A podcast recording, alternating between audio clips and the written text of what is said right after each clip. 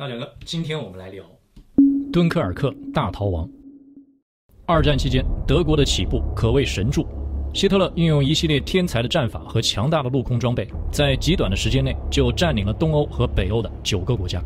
就在人们以为德国会大举进攻苏联时，希特勒却调转枪口对法国发起了全面进攻。仅用一个多月，就把四十万英法联军逼到了法国海边城市敦刻尔克的海滩上。在德国强大的攻势面前，这四十万人命悬一线，这也是二战期间希特勒的高光时刻之一。但谁也没想到的是，这时的希特勒却下令停止进攻，这才得以让其中的三十三万人乘船撤回了英国，史称敦刻尔克大逃亡。这些人也成了四年后反攻欧洲大陆的主力。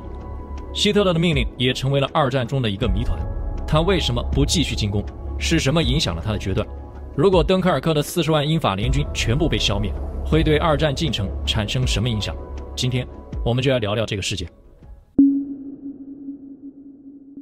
我们都知道，二战开始不久，法国就被德国击溃，但你很难想象，二战前的法国陆军其实是世界第一。但这样的实力为什么会出现完全相反的局面呢？在历史上，当年的法国皇帝拿破仑的军队号称欧洲最强陆军，曾凭一己之力单挑英德俄意，所以法国有陆军传统，并且。一战之后，法国作为战胜国，限制德国发展军事，还花费了十几年的时间，沿着比利时和德国边境修建了一条长度数百公里、固若金汤的防线，也就是马奇诺防线。防线上布满了大炮、壕沟、堡垒、医院、弹药库，底部还四通八达。之后，法国人认为德国想要进攻法国是要付出巨大伤亡的。法国的陆军装备好，机械化程度高，坦克和火炮的数量都超过二战前的德国。陆军数量更是高达二百五十万，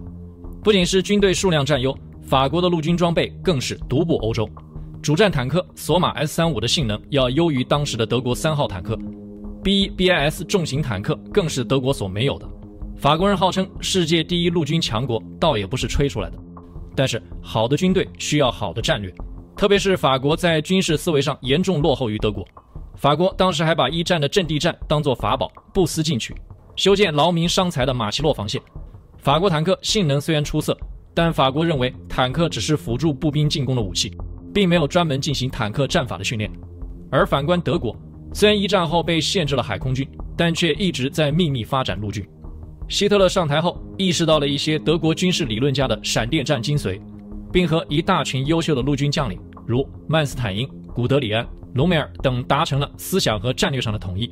发展出了极为创新的战法，也就是空军突袭、装甲推进、步兵协同，以突然袭击的方式发起进攻。这就是最早的大规模机械化部队作战方式。在进攻法国时，德国并没有从马奇诺防线的正面硬攻，而是选择了一个缺口。这个缺口就是马奇诺防线唯一没有修建的一段——阿登森林。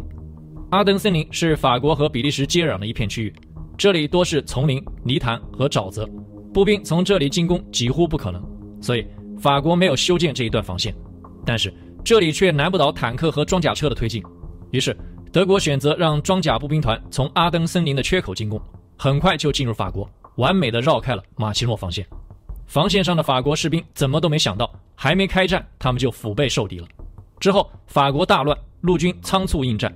但他们在德国装甲兵团的进攻下显得如此无力。步兵冲击时面对的是德国的坦克。坦克出击时面对的是德国的飞机，撤退时又遭到德国火炮和飞机的轮番轰炸，这种战法他们见都没见过。法国很快就溃败了。而实际上，从德国进攻法国的第一天开始，英国军队就开始陆续进入法国了。他们要协助法国击败德军，就像一战时那样，有大约四十万英军进入到了法国，这在当时占到了英国陆军的一半。显然，英国也意识到了问题的严重性。丘吉尔当时预计。可以在法国坚持三个月以上，直到得到美国的援助，但没想到几百万英军和法军也抵抗不了德国的装甲兵团。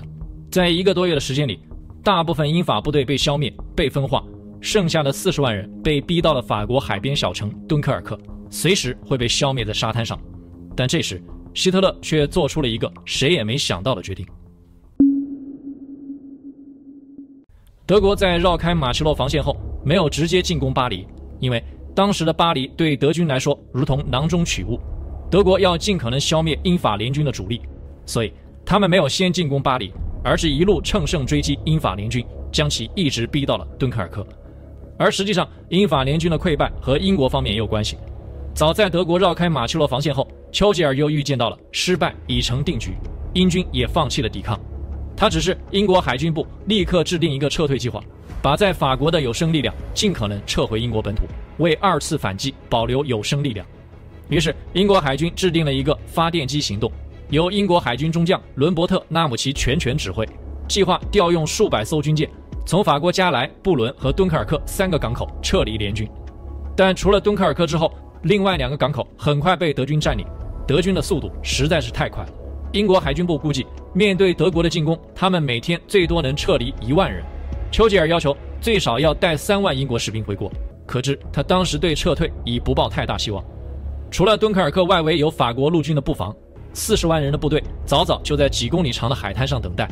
当时的摄影师拍下了惊人的一幕，只见数十万人都整整齐齐地站在海滩上，大部分都是英国军队。他们发挥了英国人排队的优良传统，即便是在大逃亡时刻，还是非常有秩序地排成了一列列的纵队。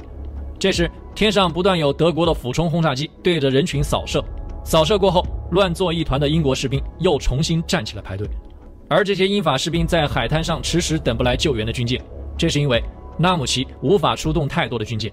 德国的轰炸机还在岸边不停轰炸，军舰可能还没靠岸就被炸沉，海里还有很多德国的海狼潜艇。他们一旦发现大型目标，就会击沉它，所以军舰和扫雷舰必须配合着来。纳姆齐同时要求英国空军加强掩护，以干掉来骚扰的德国轰炸机。但英国空军司令休·道丁上将表示，只有在满足本土布防的前提下，才能派出战斗机前往敦刻尔克。换句话说，当时的英国认为希特勒的下一个目标就是英国，所以他们要保留空军实力。这样，只有大约三十艘军舰和十二艘扫雷舰得以出动。途中还被击沉了几艘，四十万英法联军唯一的生路就是敦刻尔克的四十公里海滩。其实，敦刻尔克是法国的第三大港口，如果使用其干船坞和码头设施，四十万人在三天内就可以安全登船。但德国人早就料到了这一点，出动了轰炸机炸毁了敦刻尔克的所有港口设施，唯一还可以供船只停泊的只有一条不足一千二百米长的防波堤，而且还是木质，宽度最多能容纳八个人同时并排通行。撤退行动异常缓慢，第一批士兵在岸边等待了一天一夜。大撤退的当晚，在海军的努力下，首批一千三百一十二人终于登上了第一艘回国的军舰。但第二艘军舰就没那么好运了，刚刚运上士兵，德国轰炸机就炸沉了军舰。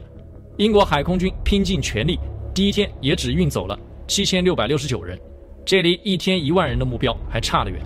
德国空军也是调皮，明明在海滩上就可以轰炸。他们却等人都上了军舰后才轰炸，这样就可以造成更多的伤亡。于是，海军部决定征集大量的民船来运送士兵。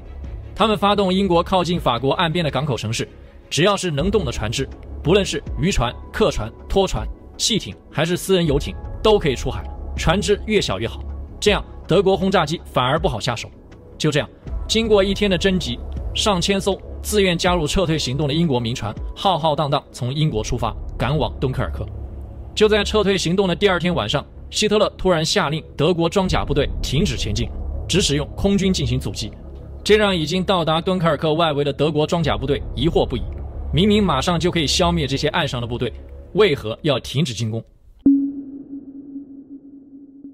希特勒下令德国停止进攻，实际上是由一系列复杂的战略和决策因素导致的。首先，德国开战以来进展太快，战果甚至比他们预想的还要好。在几乎就要拿下法国全境的时候，希特勒认为，如果给这些英法联军留一些生路，可以更好地和英国达成协议，比如签订互不侵犯条约，从而避免进一步的战斗。虽然这个决定遭到了当时德国的一众将领的反对，但希特勒认为，德国的海军和空军不占优势，跨海攻下英国必然遭到巨大的伤亡。而在欧洲大陆上，德国真正的对手是苏联。所以，希特勒不顾德国众多将领的反对，下令终止装甲兵团的推进，仅靠空军攻击。这也被认为是二战中的一个巨大的战略错误。这也和当时的德国空军司令格林的保证有关。格林曾对希特勒保证，给他三天时间，他的空军就可以消灭掉海滩上的四十万英法联军。但其实，德国空军不但没做到，还被击落了几百架飞机。希特勒的担忧不是没有道理的。就在德国入侵法国期间，苏联就在东欧大刀阔斧地拓展势力范围了。首先是波罗的海三国，苏联向立陶宛发出了一份最后通牒，要求他们在九小时内解散政府，并接受苏联驻军。而立陶宛和德国刚占领了波兰接壤，这样苏联就等于是把缓冲区推进到了德国的势力范围。但此时德国的七十个师主力都在法国，在东线仅有二十个师布防，这个时候根本无法应对苏联。之后，苏联又接连在几天内吞并了爱沙尼亚和拉脱维亚，这正印证了希特勒之前的担心：如果不在第一时间进攻苏联，苏联就会主动攻击德国。对于两国，谁都有率先发起攻击的可能，所以双方都得提前做好准备，尤其是战略缓冲区。